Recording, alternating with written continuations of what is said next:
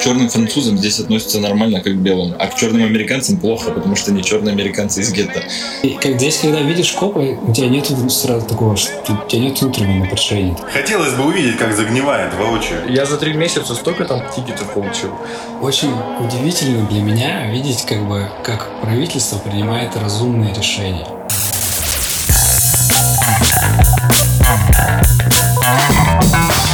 Всем привет, это подкаст «Скажи мне, брат». Меня зовут Фефилов Сергей. Меня зовут Зверев Артем. И представим нашего саунд-дизайнера Олега Иванова. Привет, Олег. А, наш подкаст вы можете слушать на площадках э, Apple Podcast, Яндекс Музыка и Castbox. Ну, может быть, в дальнейшем мы расширим нашу а, географию других площадок. Будем следите за этим. Вы пишите нам. Где бы вы хотели нас слушать? Пишите, пожалуйста, отзывы, ставьте оценки и связывайтесь с нами в наших соцсетях и на, по, по почте tell мне брат собака gmail.com. Сегодня у нас необычный выпуск, выпуск Соединенных Штатов Урала. А, у нас в гостях два американских уральца. А, Михаил Коробкин и Сергей Петрович Тимошпольский. Привет, парни. Здорово. Привет. Пацаны, вы что-то вялые. Ну-ка, где там? Hello. Да, ну это, это у нас с тобой утро, а у парней поздний вечер. И достаточно сложно, кстати, было Окна заколачивали, вот устали.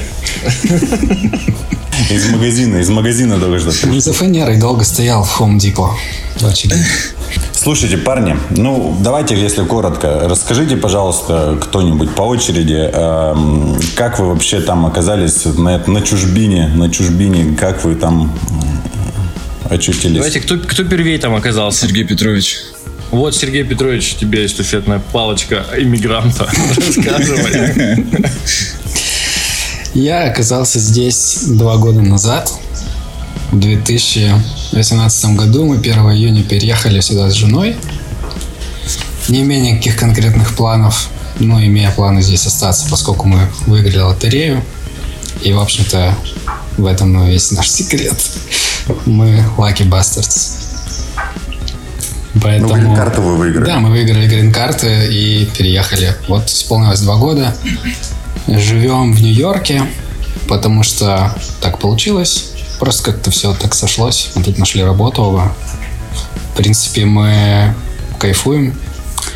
Перед тем, как осесть в Нью-Йорке, мы проехали очень много разных штатов. Проехали весь West Coast, проехали East Coast, посмотрели разные города, посмотрели, кто, кто где как живет в этой стране. Нам много где понравилось, но оказались мы в итоге здесь. Если коротко, то такая история. Бруклин. Бруклин. Недалеко от ресторана Татьяна, да, чтобы было?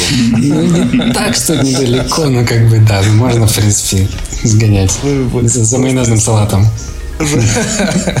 Понятно. Всех вас туда тянет. ЕЖК там есть?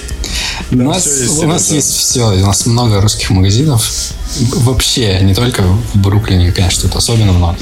Ну, в принципе, есть все. Когда как бы узнаешь места, то перестаешь уже даже по гречке скучать, типа перловки. Есть все. А сколько комьюнити-то русских, русских вообще в Нью-Йорке? Наверное, миллионы. Да, больше миллиона человек русскоговорящих, если называется. Ну, то есть целый Екатеринбург практически. Да, да. По ходу дела ты можешь испытывать э, сложности в разговоре на английском языке. У меня с этим проблемы, да. У меня на работе много, много, много по-русски говорят, поэтому я очень медленно изучаю английский. В этом моя сложность. Как, ну, как диаспора, уральская диаспора. Точнее, русская диаспора. Ладно, к твоей работе мы попозже вернемся. Теперь Миша. Миша, давай мочи. Ну, у меня по длине, наверное, будет. Как ты, Сережа, быстро все рассказал из того, что я знаю по нему. А у меня мы все... не торопимся. Ты давай. Вот. У меня все было проще. То есть, наоборот, сложнее, потому что я ничего не выигрывал. Я пошел, вот мы с Сережей вместе работали, потом я ушел работать на Уктус, воплощая свою мечту, и там не совсем заладилось я решил, что я хочу быть самым умным, найти, ну, короче, пойти учиться. Это подожди, и... это мы, это мы знаем про твою мечту, а ты нашим слушателям расскажи, какой, на какой уктус, за какой мечтой ты пошел? Окей, okay, а, мечта управлять горнолыжным курортом. А, Уктус это горнолыжный комплекс у нас. Э, Там как раз в то время поменялись собственники, пришла новая команда. Я пришел, говорю, вот я такой хороший, возьмите меня. Они меня взяли. Ну, там как бы внутри коллектива не очень у нас заладилось, и поэтому как-то быстро все сошло на нет, и я буквально через полгода туда навинтил. Точнее, я их вынудил навинтить. Потому что раз я сам попросился, мне было сложно уходить. Типа стрёмно. Ну и вот, и все. И потом я начал искать программы образовательные по, ну, вот по горнолыжке. Их всего две. Одна в Германии, а одна вот в Штатах, в, в Колорадо. Ну и все, сдал экзамены. Потому что немецкий я не знаю, поэтому у меня как бы выбора особо не было. Сдал экзамены, написал там все эти письма, которые надо, меня приняли, и все, тупо поехал. И жена у меня такая, типа, чё? Это я хотела всегда в Америку. И как бы тоже сюда переехала, но в другой город, в Атланту. Я отучился вот в э, Форт Коллинсе, в Колорадо, и потом, потом ждал полгода разрешения на работу, получил разрешение, начал работать, и мой бурный карьерный рост споткнулся об ковид, и вот, собственно, я теперь в Атланте. А ты вот по, по этой специальности хотел, да, управление горнолыжными комплексами? Да-да, и рекреационными парками. Ну, круто. А что это вообще в себя включает? Это ты вот за что отвечаешь? За длину желоба? Ну нет, ну просто все процессы, какие там проходят, все там и финансовые процессы, и всякие там э, найм людей, ну как вот все, что делает, грубо говоря, менеджер. Ну, короче, такой штуки, такой штуки учат вообще только в двух местах на земле, да? Хотя горнолыжные курорты много где есть. Да, ну потому что я, то, то, что я нашел, я нашел только две. Остальные все в основном направлены на, на эти, как называется, господи, по-русски, ну на отели, как в отелях работать. То есть весь А, тур- все хорика, хорика типа. Ну да. Ну ничего ты какую узкоспециализированную нишу выбрал. Ну, собственно, на этом и это и споткнулся. Что сейчас как бы весь туризм схлопнулся. Но Миша же у нас э, мастер спорта или кандидат мастера спорта. Мастер. Даже Мастер, мастер спорта по сноуборду. Да. Ну, это так, господи. Ну, это так, что там. Ну, это так, между делом. Между, ну, у меня тоже там что-то. Между делом есть. Прыгнул и получил какую-то корочку. Я приземлился в Колорадо. Не, ну то ты, ты сноубординг это вот то, что ты чем ты живешь, чем ты увлекаешься. Ну да, ну я просто, мне это очень нравилось, и я понял, что я старый, и как бы в сноуборде-то мне уже давно как бы ничего не светит, а все равно это прикольная сфера, которая мне нравится, поэтому я вот решил сюда направиться. А, слушай, а вот э, вопрос. А, подожди, подожди. под- Если было Колорадо, в Атланте же нету никаких курортов. в Атланте Просто вообще снега нет никогда. А, ты просто перебздеть туда вы с женой пере- пере- приплыли? Не, она, она же перевелась из офиса в Екатеринбурге в офис в Атланте, потому что в Колорадо... он- маленький. Перевод. Ну, переведите меня, пожалуйста, в офис в Атланте. Ну, ну да, она умеет как бы это заставить других делать как хочет. Ну и все. Собственно, я-то хотел, чтобы она, понятно, в Колорадо перевелась, потому что Колорадо прям пушка, мне там все нравится. Лучше на Урал похоже, только горы выше. Ну, Сережа был, Сергей Петрович. Надеюсь, понравилось. А, а тут как-то тут жарко и ну, зато зелени много. А, и 50% один это чернокожие население. Это примерно, чтобы понимать, мне кажется, в Екатеринбурге 51% русских. То есть вот этот один, который сверху 50, вот он тебя, да, обломает? Все перекрывать. Да мне, мне все нормально, мне нравится. И То есть ты пока вообще пе- пережидаешь, скажем так, погоду. Ну, да? типа Как- того, да, да. Да. И потом назад э, в Колорадо. Надеюсь.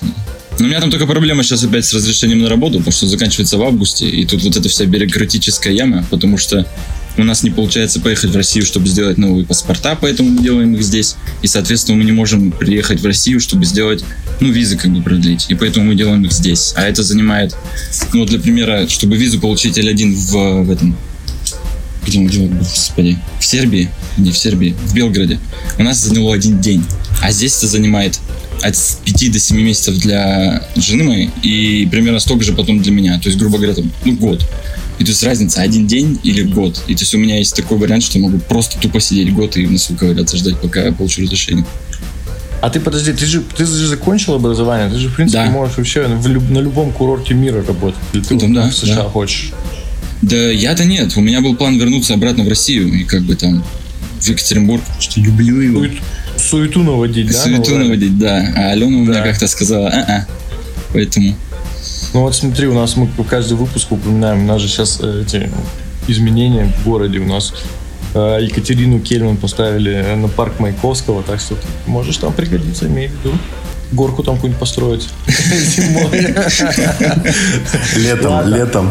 Летом. Ладно, а сейчас тогда, сейчас тогда Сергея Петровича про работу спросим. Миша подробно рассказал. У Сергея Петровича тоже интересная работа, необычная, скажем. Вот когда я был в Америке, я был таксистом на велосипеде. А у пацанов посмотри вон что.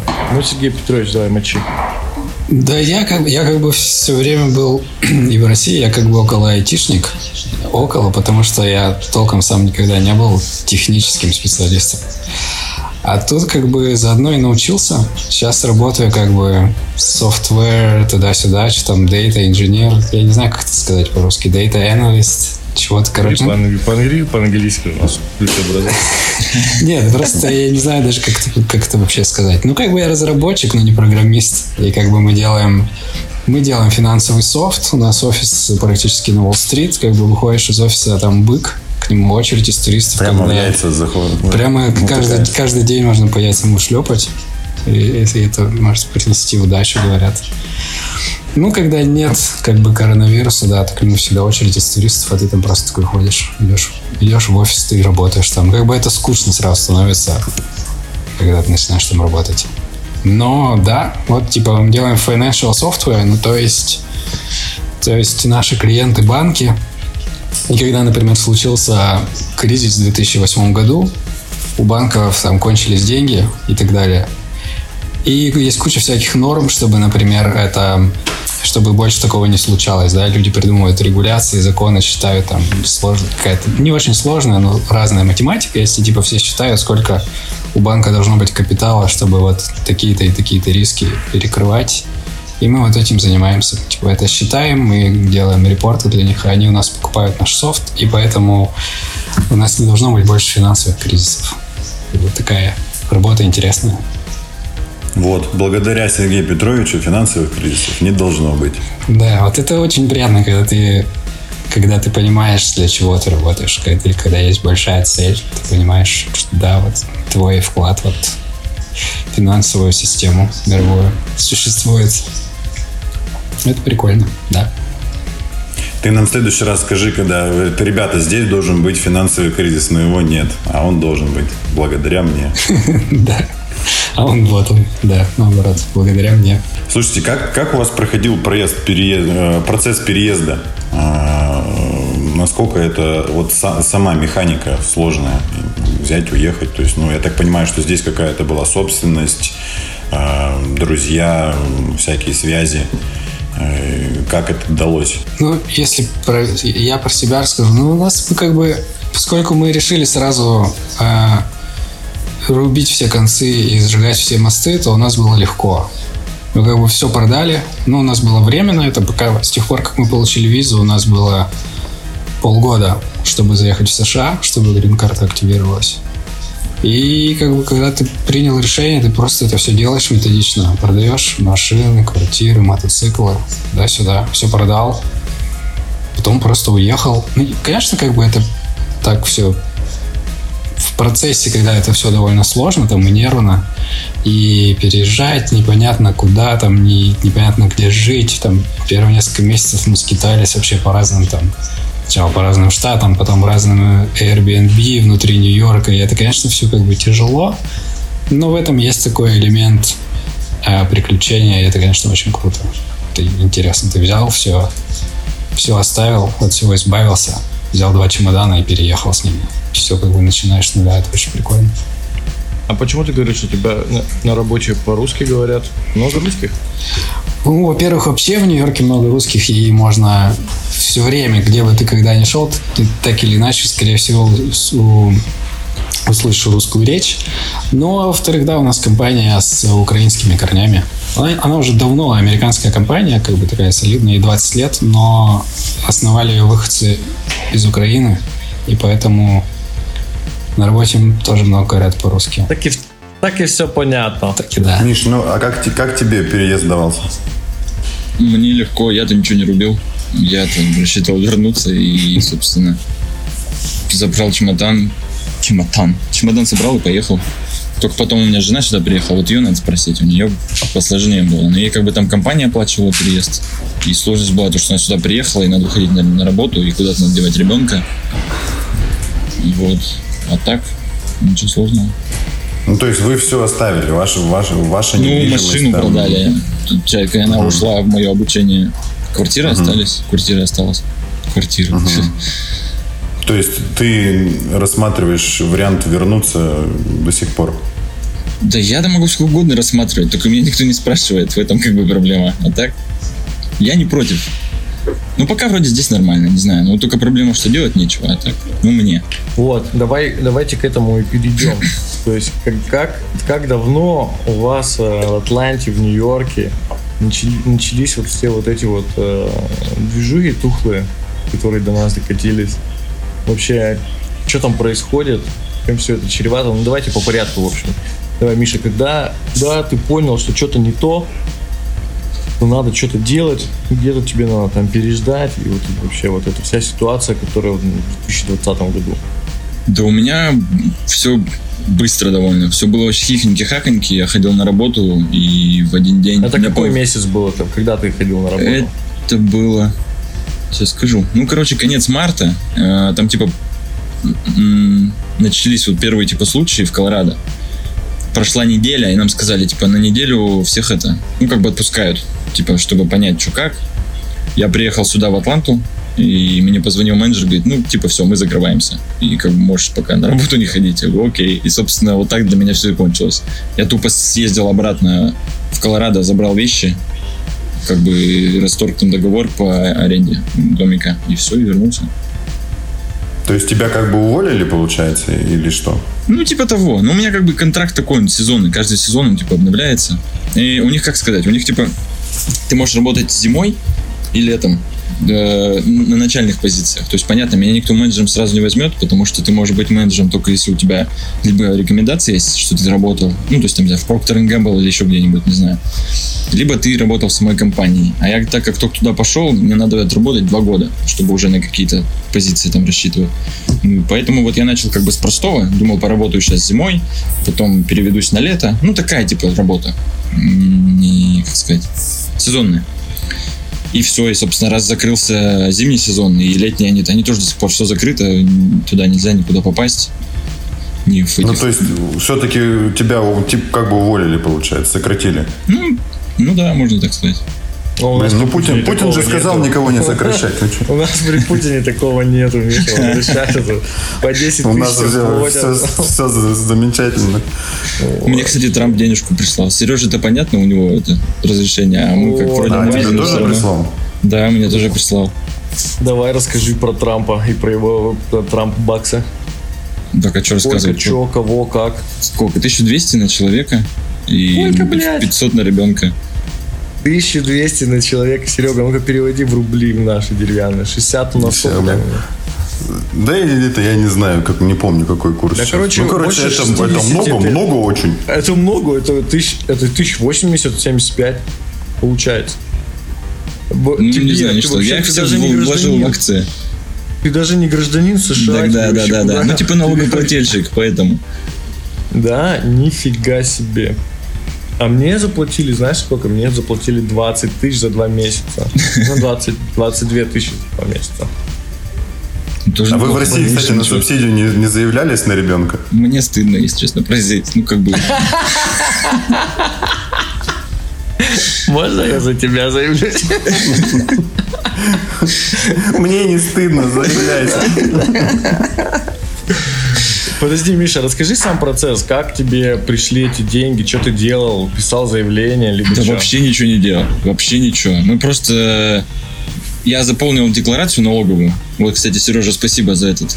За... Я забыл, как опять сайт. Ну, в общем, Сергей. Петрович, да. Да, да, да, да, да. Ну, Турботакс заполнил налоговую декларацию на с женой. И все, и просто потом пришли деньги. Алена говорит, о, пришли деньги. Собственно, все. Просто всем налогоплательщикам платят. Просто э, ты, ты заплатил налоги, у них есть твои реквизиты, они тебе просто решили заплатить обратно по 1200 на человека. Но это тем, у кого определенный доход в определенные рамки вкладывается. Да, по-моему, Дополнительно, если ты 120, подался на, на unemployment, то тоже как бы тоже очень там суммы Ну, то есть в Нью-Йорке сейчас unemployment во время во время ковида по 1000 долларов в неделю. То есть обычно 400 unemployment плюс 600 ковидовая надбавка. То есть если тебя уволили во время коронавируса, ты получаешь 1000 долларов в неделю. Слушай, так это же неплохо получается, если так на годовой доход посчитать, это сколько, 4 тысячи? Ну, это блядь, нормально. 50 тысяч. Многим- 50 тысяч долларов. Многим, многим даже было выгодно уволиться. Некоторые просили, ну, вы увольте лучше меня, что буду к вам ходить? За 300 в неделю, если я могу три месяца получать по, по косарю. Зачем? Охуеть. Так это же, подожди, это же даже для США большие деньги, ну, типа 4 тысячи баксов в месяц. Небольшие, но нормальные. Миш, тебе, тебе не платят э, тысячу в неделю? Нет, мне не платят. Я, видимо, что-то пропустил. Алене платят, она все забирает. Не, Алена-то работает, у нее нормально все. То есть ей платят? и- Да, да, она просто из дома работает.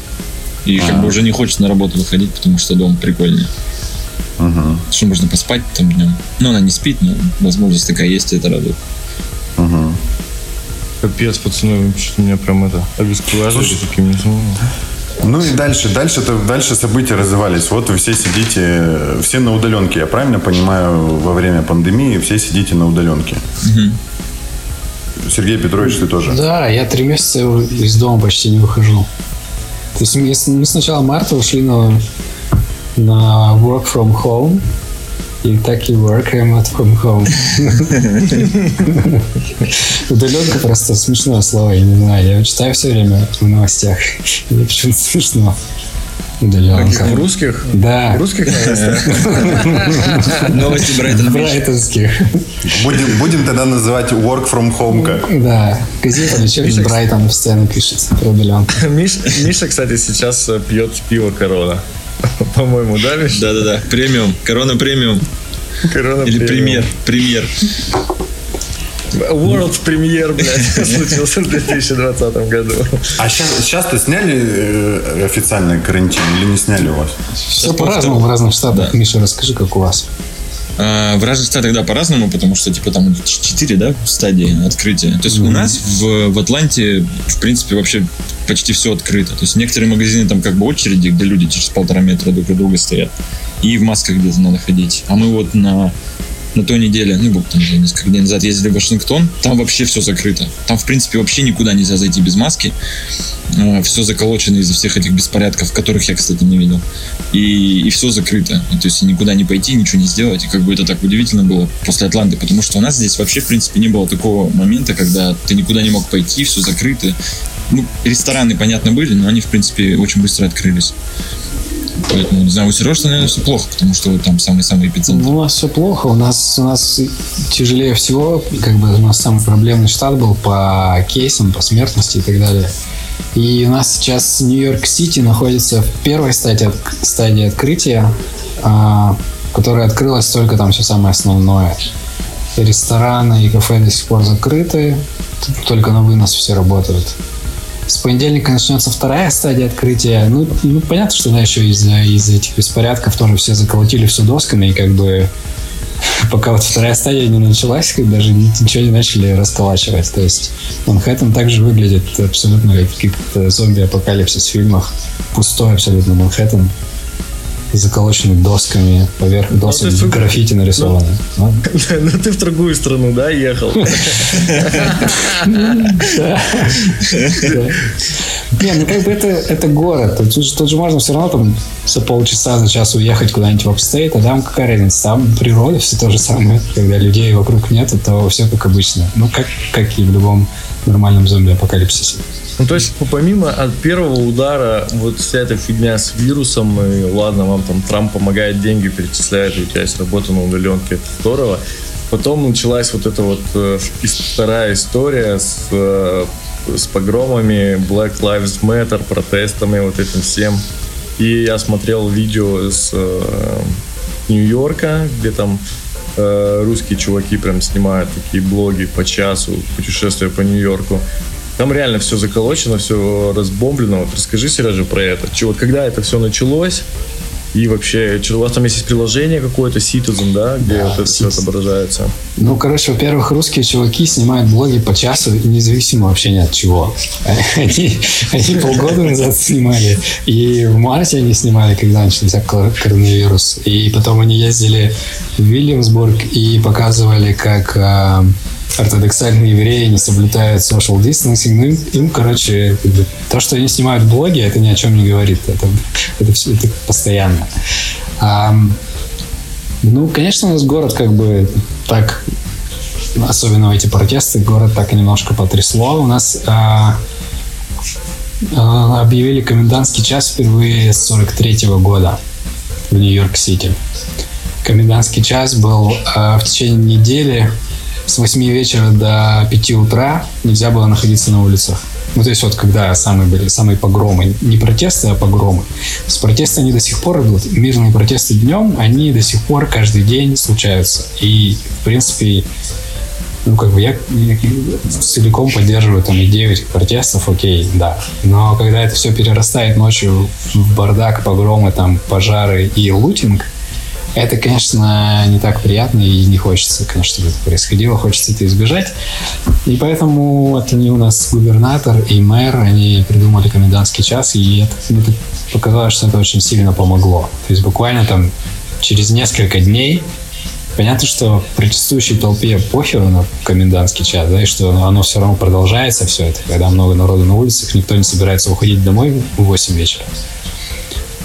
Но это все-таки дало как бы свой результат, и комендантский час даже сняли на день раньше, чем планировали. То есть, типа, все, проблема искоренилась, протесты удалось как бы вернуть в русло мирных протестов, и все, они с тех пор как бы так и продолжаются каждый день.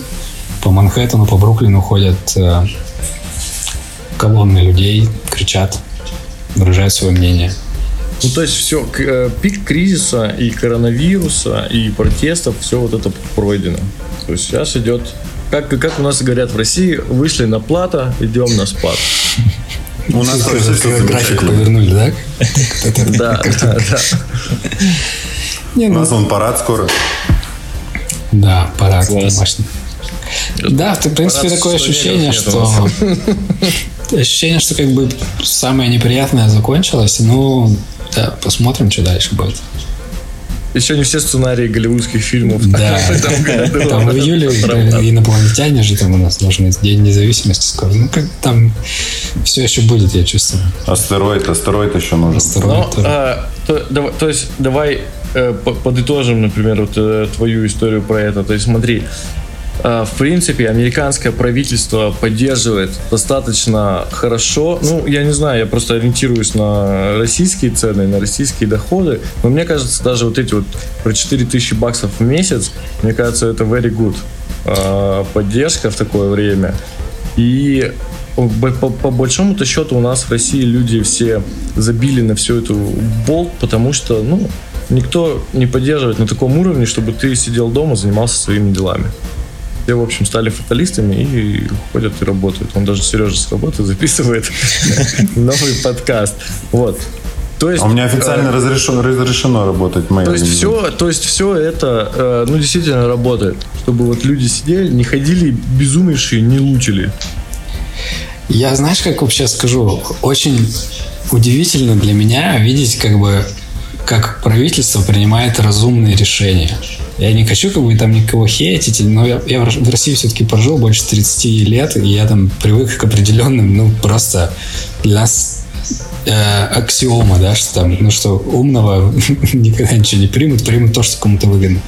А здесь просто каждый день во время этого, во время всей этой пандемии, каждый день губернатор Нью-Йорка на своей пресс-конференции показывает графики, объясняет, куда мы идем, объясняет, что мы делаем. Говорит, вот мы соблюдаем social distancing, вот мы сделали это, сделали это, вот у нас се- сегодня умерли, допустим, 800 человек. В штате это очень много, это все плохо, но нам прогнозировали смерть там до 2000 человек в день.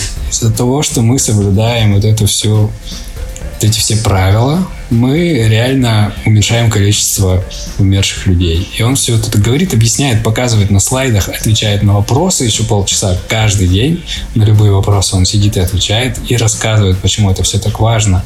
И объясняет результат, которого добиваются все. И поэтому как бы ну, просто у людей мотивация продолжать вести себя ну, как-то правильно. Ты, ты понимаешь, что да, ты, ты, может, за себя не боишься, но если ты заразишься и заразишь кого-то всех вокруг, то, наверное, кто-то умрет, и, наверное, ты этого не хочешь. Поэтому, если есть возможность, ты сидишь дома. А скажи вообще, на... а, а есть вот эти вот штрафы, наказания? Вот, на, вот там всю Москву оштрафовали на миллиард рублей за суммарно. Все держится на здравом смысле. И это, это невероятно звучит, но это действительно здесь так работает.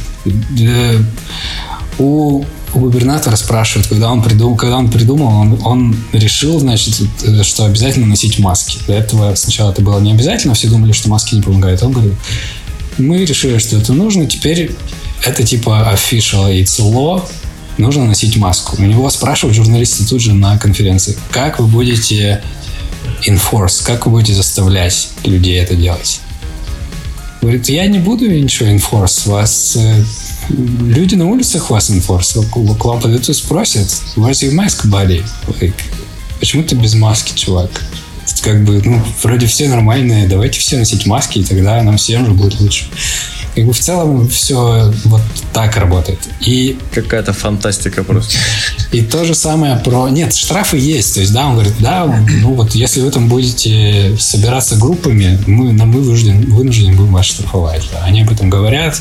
Но не штрафуют за то, что ты вышел там погулять с собакой или за то, что ты на пробежку вышел. Наоборот, они закрывают дороги автомобильные, чтобы люди на тротуарах не толкались, чтобы люди ходили по дорогам, потому что машин все равно нет а людям нужно больше места, чтобы ходить. То есть как бы Опять же, здравый смысл, да, простой. Логика, да, здравый смысл. Да. Я сейчас представляю, как на Уралмаше кто-нибудь к кому-нибудь подходит и спрашивает, где твоя маска? Да. Where is your mask, buddy?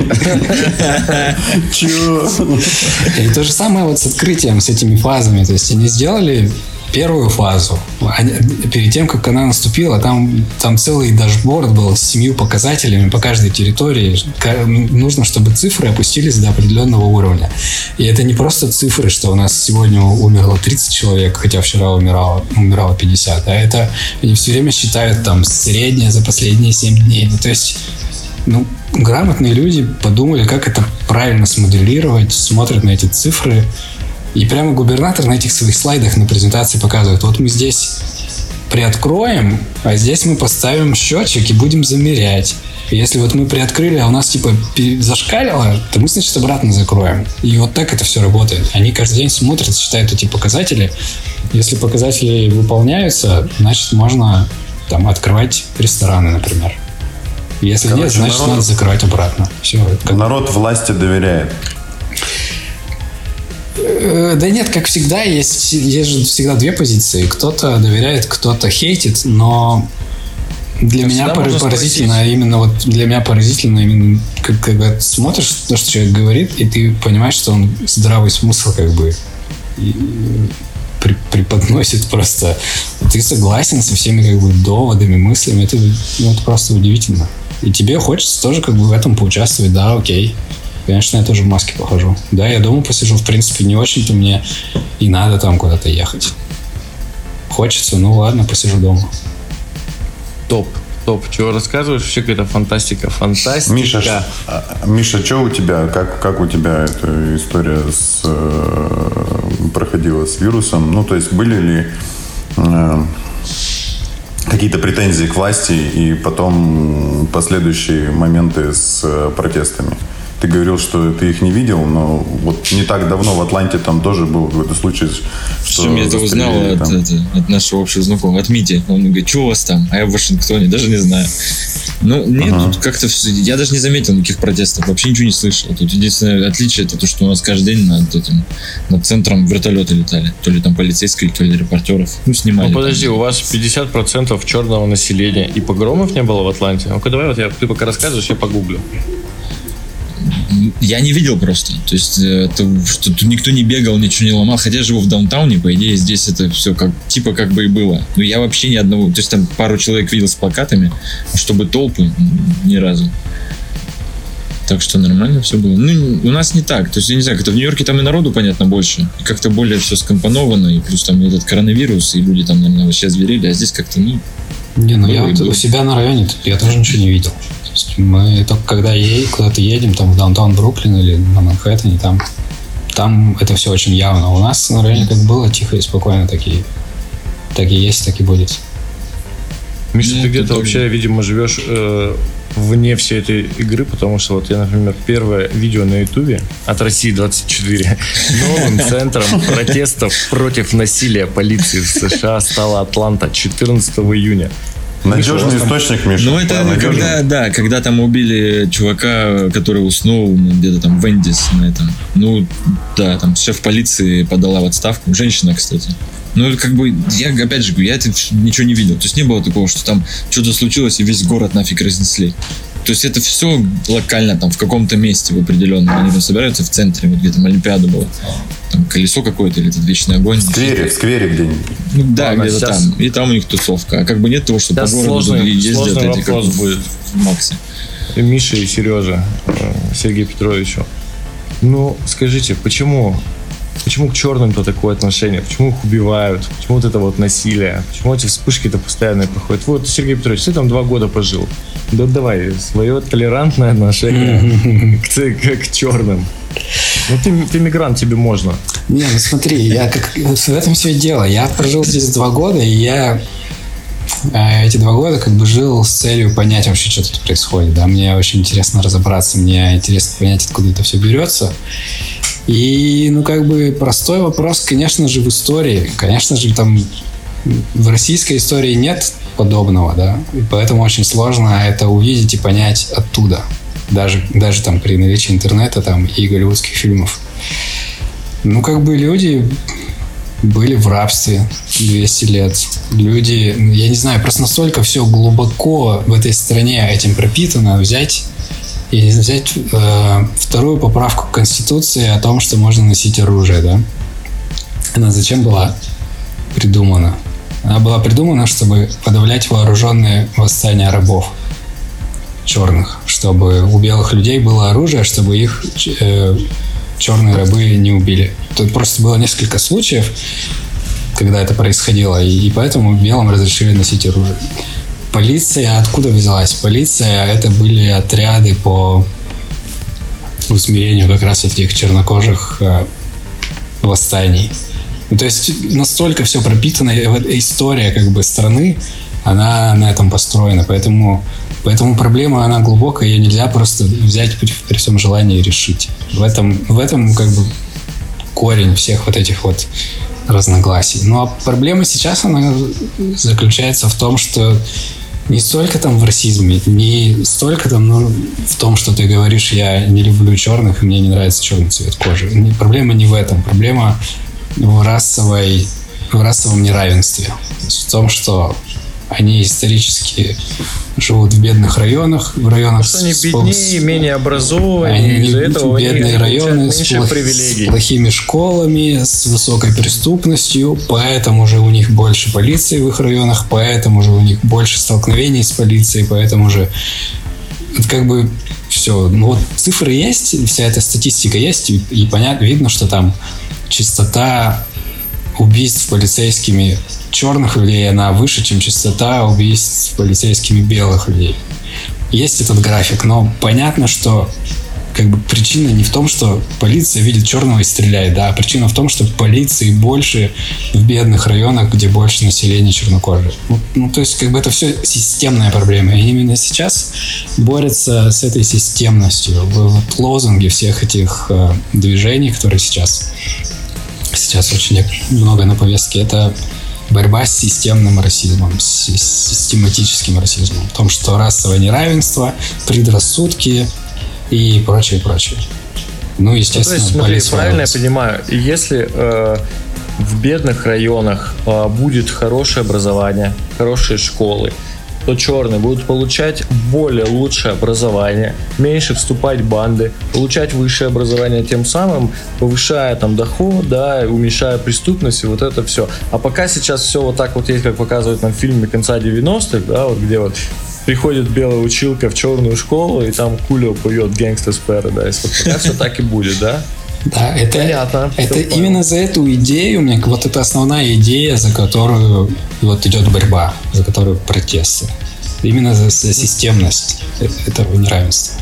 Но при этом, так как э, с этим в мире никто еще не имел дела ни разу, и Америка пионер в этом, то есть какие-то перегибы, скажем так. Потому что я неоднократно читал и где-то слышал, и интервью наших э, людей, которые переехали туда давно, они говорят, что черт побери, мы там сына не можем отдать в колледж, потому что вот лучше возьмут на самом деле черного с меньшей успеваемостью, но по каким-то там квотам. Типа вот такие перегибы. Перегибы, я, я, я бы так сказал, это как бы проблема сложная, и на нее нет однозначного ответа. И поэтому каждый будет говорить, очень легко увидеть как бы в этой проблеме то, что тебе не нравится. С любой стороны. Любой э, черный человек будет чувствовать себя чувствовать неравноправие в отношении себя любой белый, если он недостаточно образован, если он не понимает глубины всей этой проблемы, он будет думать, что ущемляют его права и что это все reverse racism, что он белый, поэтому у него нет поблажек. Нельзя просто так говорить про эти перегибы. Я, я по ну, как ты понимаешь, я пытаюсь этому научиться. Понимаешь, что я тоже там два года назад жил в России, и мне у меня очень большой соблазн именно так рассуждать, да, потому что, ну вот, что я приехал, у меня тут тоже там свои проблемы, я иммигрант, у меня тоже жизнь как бы не сахар. Мне и так тут непонятно, что как делать, как тут вообще все, все работает, как все, как, это- как тут чего добиться.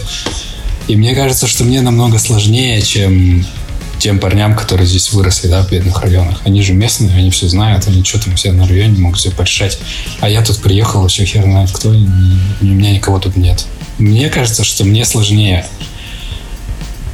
Ну, когда ты как бы ставишь себя реально на место другого человека, и такой думаешь, ну, может быть, может быть, я просто не до конца понимаю его проблемы.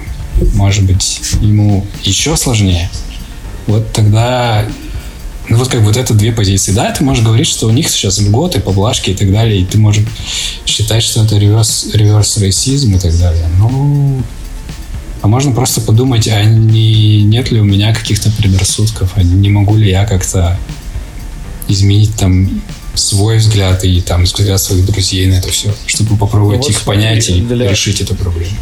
Для большой России, да, у которой у нас 130 миллионов, я недавно пост об этом писал. Почему, например, вот у нас так, почему мы думаем, и вообще вот эти шуточки, и у нас э, страна-то многонациональная, да, и над, э, над черными-то могут и татары шутить, и корейцы, и, и киргизы, и кто... То есть и, и- и люди не при этом не будут считаться расистами, потому что они расистами-то и не являются. Просто вот вспомни, как э, Америка накачивала, как США, э, поп-культура накачивала нас вот этим контентом про черных. Вот этот фильм «Не грози Южному Централу», «Нахал», еще куча фильмов, где просто ты, ты- где образ черного был исключительно, что это э, tough guy с, с района обращаются друг к другу нигер, бро, и ты как бы на это смотришь думаешь, что это окей. Ну, типа, да, и потому что я помню, что в конце там 90-х, начале 2000-х обращение «Эй, нигер, пошли поиграем в баскет, по- попинаем мяч» вообще было нормальным. И это не считалось каким-то оскорблением. То есть нас этим накачали, нам все это рассказали, а потом такие говорят, слышь, чувак, ты белый, ты не можешь говорить слово на букву «Н». Да, это, ну, я, честно говоря, считаю, что как бы находясь в России, ты можешь делать, что хочешь. Ты можешь называть кого хочешь, какими хочешь словами. Потому что, там нету, во-первых, там нет чернокожего населения. Во-вторых, там чернокожие никогда не были рабами. И поэтому вся, вся проблема этого слова на букву «Н» в том, что оно 200 лет означало как бы оно было синоним словом слову раб, да. Ты вот В Чувак, этом мы прикол. сами у себя рабами были. Нам было лень ехать в Африку. Мы Почему- сами почему были, Артем? И мне, мне тут. Политический подкаст, что ли, подождите. С политическим подтекстом? Ну, просто из политики. первых, из первых уст вот слышать от вас, что там да как, потому что реально у нас все это подается, знаешь, ну, типа, что черный там бунтует, а ну что там, и вам и так там то, и все, а вы там, а вы вообще малообразованные, наркотики продаете, что вы вообще хотите-то, как бы, русские Вообще вы разваливаетесь там все. да, русские полицейские выражают солидарность американским полицейским. И все вот эти вот приколы с... э, Ну, не приколы, скажем так, а все вот эти вот акции «Одно колено», что-то там, э, какие-то солидарность э, с протестующими Black Lives Matter, конечно, расценивается, подается у нас везде как слабость. Включая каналы в Телеграме, э, всякие большие новости. И, конечно, этот вопрос в России абсолютно не, не изучен, не обмусолен. И даже люди, которые топят, мне кажется, за это движение, они вот типа какие-то верхушки сшибают. Да, до Просто, конца не типа, понимают.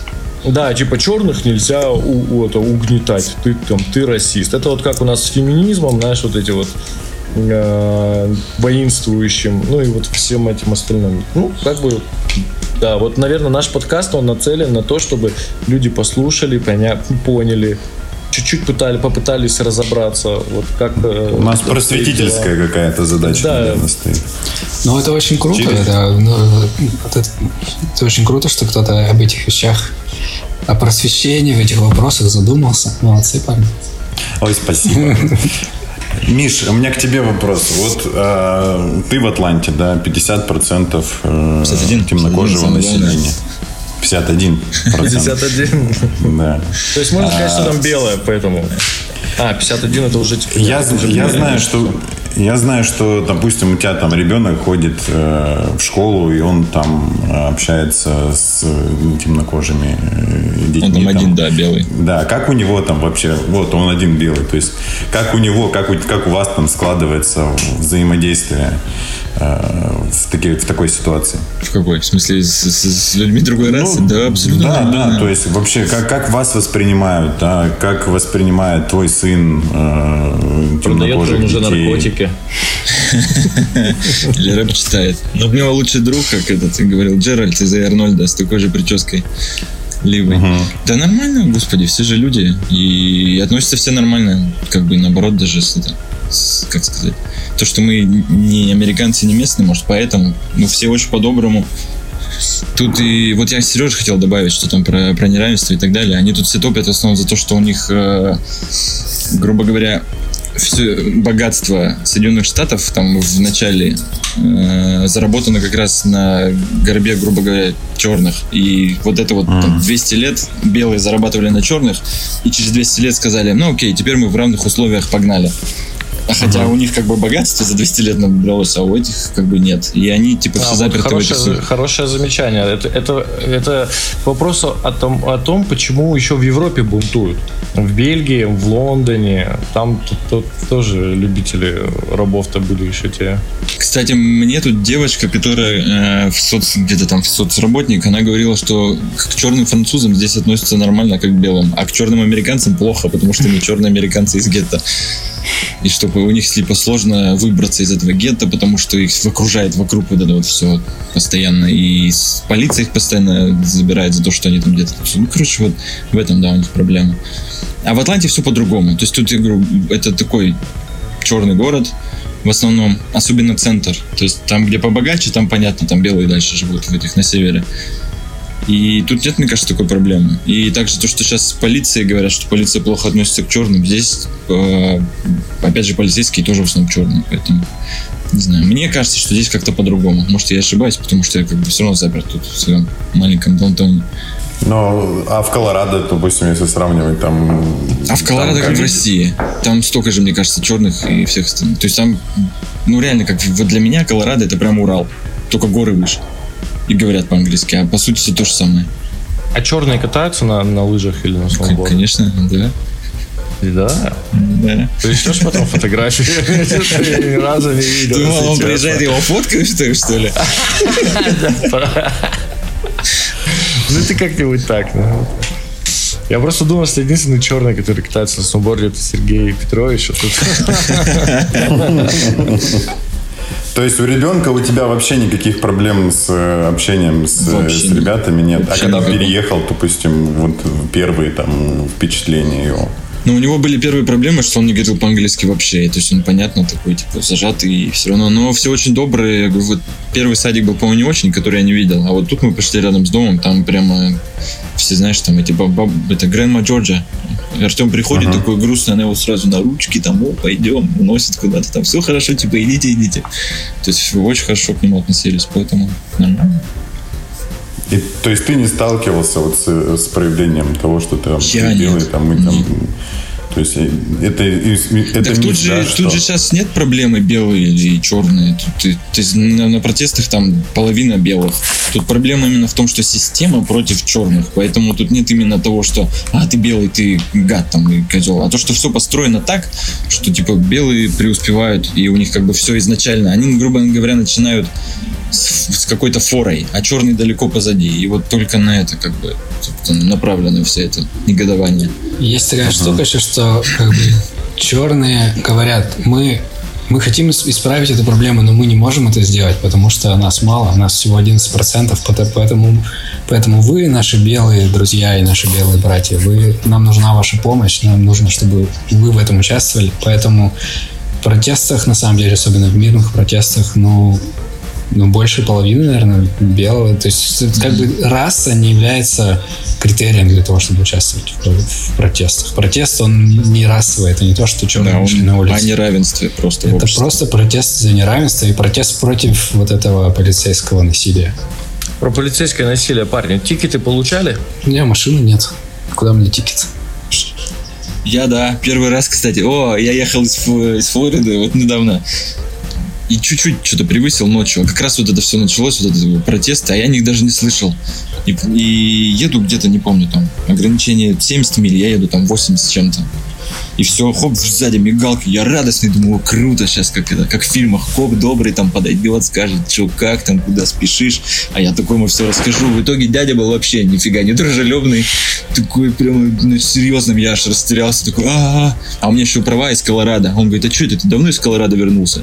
Я сразу думал, что мне сейчас что-то предъявлять будут. Такой, а, так я вот тут жена, там сзади, там что посветил них фонариком. Ну, ничего, он просто уш- ушел, проверил, говорит, все, ладно. Типа, тебе устное предупреждение. Типа, едь осторожно. Да, спасибо. Ну, то есть с судебной системой вы еще не сталкивались? Нет, столько слава живете, еще тикеты. Я за три месяца столько там тикетов получил. На велосипеде понятно. своем? Да, да, да, да, на велосипеде, за алкоголь там и прочее. Голый ездил на нем. поди. Да, ну я вообще там... Хорошо, ну, блин, Сергей Петрович, наверное, тебе больше понятно это. В Нью-Йорке очень много попов.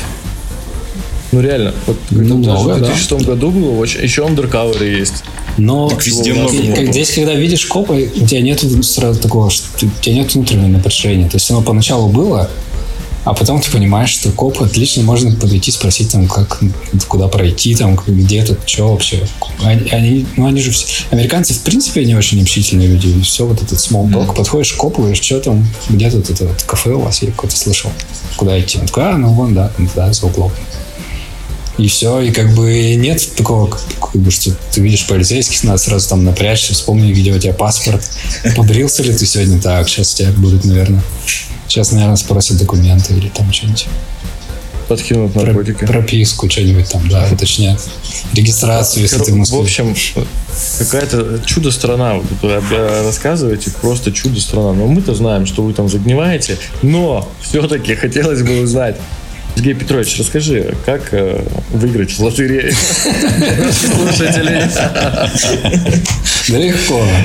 Не, ну, на самом деле, расскажи про этот механизм побыстрее. Хотелось бы увидеть, как загнивает воочию. Изнутри, так сказать. Поучаствовать. Подсадить. Короче говоря, Гнильцы хавнуть там. Короче говоря, программа называется Diversity Visa, то есть изначально программа эмиграции, нацеленная на diversity, то есть на разнообразие населения, да. А США, типа, выделяют 50 тысяч визовых, ну, типа, квота 50 тысяч в год а, на, на разные, на все, на все страны. Некоторые страны исключены, но это все не суть. Короче, лотерея проводится раз в год. Поучаствовать в ней может и ваши слушатели, я думаю, основном в России, поэтому поучаствовать не может любой россиянин, с, у которого есть образование, не обязательно даже высшее, главное, чтобы школьный диплом был или два года опыта работы. Ну, короче говоря, нужно податься осенью. Подача каждый год в октябре или в ноябре. В мае результат. А, ну, последний раз, когда как бы мы участвовали, были шансы выиграть примерно один из двухсот. И поэтому, в принципе, шансы выиграть есть. Я участвовал много, ну, то есть я несколько лет подряд участвовал, там, 5 или 6 или 7 лет. В итоге раз и выиграл, точнее, выиграла жена моя. Все, в мае выиграли. Через полгода у нас было собеседование, еще через полгода мы уже здесь заехали, получили грин-карты и делайте, что хотите. То, то есть как бы не нужно заранее искать работу, не нужно заранее думать, ну, что, ты как бы будешь делать. У тебя есть легальный статус, ты можешь заехать и уже здесь со всеми документами, с разрешениями заниматься каким-то обустройством своей жизни, жизни. На, чуж... на чужбине. Ну ладно. Ну что, Сережа, Миша, Америка страна возможностей. Да, конечно. Доступно. Даже вот если взять мою сферу, то есть горнолыжка, то это просто пипец. То есть в России вообще нет индустрии, вообще ничего нет, а здесь, там, не знаю, вот компания, в которой работала, она там в рейтинге S&P 500 где-то там в первый топ-10 входила даже в кризис. Все нормально. Денег у людей дофига, поэтому здесь и людей много. Меня первое, что удивляло, когда в Нью-Йорке какой-нибудь курьер почтовый, например, ходит в AirPods два года назад. И, и такой, блин. Ну, то есть это первое просто. Ну, ну конечно, тут соотносятся соотношения другие немножко, да, тут э, просто AirPods в Нью-Йорке стоит намного дешевле, чем аренда квартиры. Поэтому ну, это как бы так. Ну, и короче говоря, да. намного доступнее. Да. А, то есть ты, это ты так э, Россию подъебнул, да? Что у нас AirPods стоит примерно как аренда квартиры. У нас AirPods два года назад вообще это было какой-то лакжери. Я только в Москве видел людей в AirPods. А тут приезжаешь и тут как бы... Ну, я не знаю, это просто то, что я заметил. Потом, потом тоже накопил на AirPods. У меня тоже есть там, да. Russian, Russian Lives Matter. Вообще прекратите для русских делать какие-то, блядь, конские цены. Russian Lives Matter. Все. Ладно, давайте. Э, хороший подкаст получился. А у меня, а у меня есть вопросик еще. Ностальгия есть? Есть ностальгия по вот по березкам, там вот не знаю, по снежку, по минус 30 и так, так далее. Так тут есть березки. И это вообще какая-то странная, да, оказалось. Да, это да, оказался да, какой-то миф, что березки это российская штука. Березки здесь вообще березки на каждом углу. У меня на входе в офисное здание березки стоят. Да. Ну, если серьезно, то как бы есть ностальгия по людям, да, конечно, там всех друзей, а когда их не видишь, они постепенно пропадают так из твоей жизни. Это грустно. Ну, ностальгии конкретно там по, по городу или по стране, но у меня пока что нет. Скучаю очень по людям. И все. Ну, люди это и есть страна. Что ты по, по кривым бордюрам, что ли, скучаешь? По нестриженным газонам у нас в Екатеринбурге? Нет, конечно. Ну вот я про это и говорю, да. Миша, ты? ну да, конечно. А так Миша так же, как вроде... Ты собираешься назад или нет? Я, как сказал, я собираюсь, только меня никто не спрашивает об этом. Тут как бы...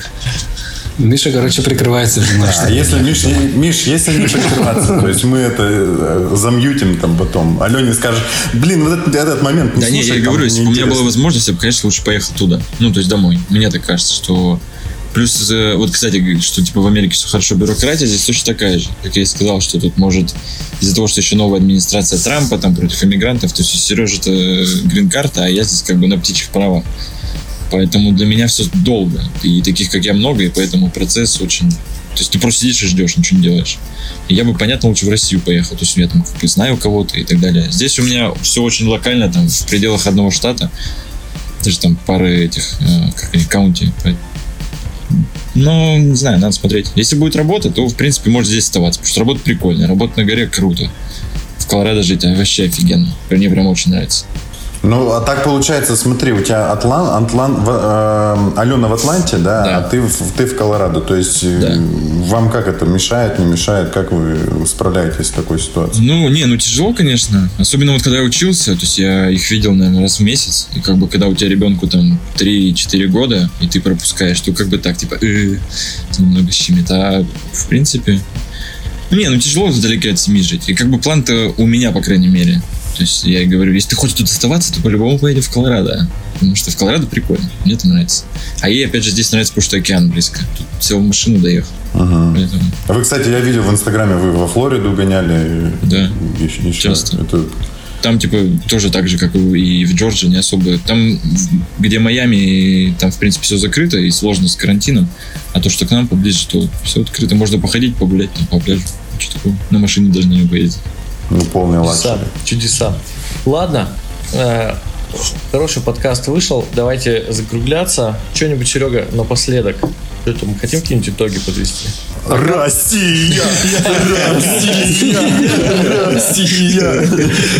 А, Ладно, ладно. Э, Так, дорогие слушатели, с вами был подкаст «Скажи мне, брат». У нас сегодня в гостях э, были Миша Коробкин, Сережа Тимошпольский. Уральские вели- американцы. Уральские американцы. Мы вели запись прямо из Атланты и Нью-Йорк-Сити. Любая жизнь мэтр, особенно Блэк. Вот. Это очень российский лозунг. Да, да, All lives matter – это самый российский лозунг. Подожди. Российский, не российский, А российский. по- Почему? А, почему? Потому что, потому что Black Lives Matter, оно не об этом. И как бы белый человек, который говорит All Lives Matter, он, он как бы очень эгоистичен. Он люб, люб- все, что слышит, он опять на себя проецирует. И все о себе только. И почему про меня опять не сказали?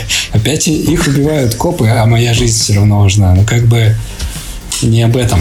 Не об этом. Вообще есть очень прикольное, очень прикольные несколько видео. Эммануэль Ачо. Миша не видел? Называется Uncomf- Uncomfortable Conversation А, with the. Black Man. Да, вот как бы реально за 10 минут он отвечает на все вопросы. Почему, почему черным можно говорить слово на букву «Н», а белым нет? Почему вот это так, почему вот это так? И если кому-то интересно реально разобраться, ну хотя бы по- понять, увидеть проблему с другой стороны, то это прям то, что нужно Ссылку мы приложим в описании выпуска. Э, Это лишний раз подтверждает о том, что мы тут э, реально за это не шарим, потому что, ну, мне казалось, ну, что, это любая жизнь имеет значение. А ты говоришь, что я, а ты говоришь, что я Да, расист. да, да. Именно поэтому я и говорю, что именно поэтому я говорю, что как бы находясь в России, это все ерунда. Ты можешь говорить, что хочешь, и это не значит, что ты расист. Но при этом ты ну, при этом ты как бы просто, э, просто белый человек, который не, Невежа, знает. не невежа. догоняет. Нет, Не догоняет. говори- как да. есть. Невежа. Белый, образованный, красивый, успешный. Невежа. Ну на этой оптимистичной ноте я предлагаю заканчивать. С вами был подкаст «Скажи мне, брат». Э, Я Стой, с вами, Сергей. с вами был подкаст Tell Me Bro. Tell me, bro. А, С вами был Фефилов Сергей, Зверев Артем. Слушайте нас на Apple Podcast, Яндекс Музыка и Castbox.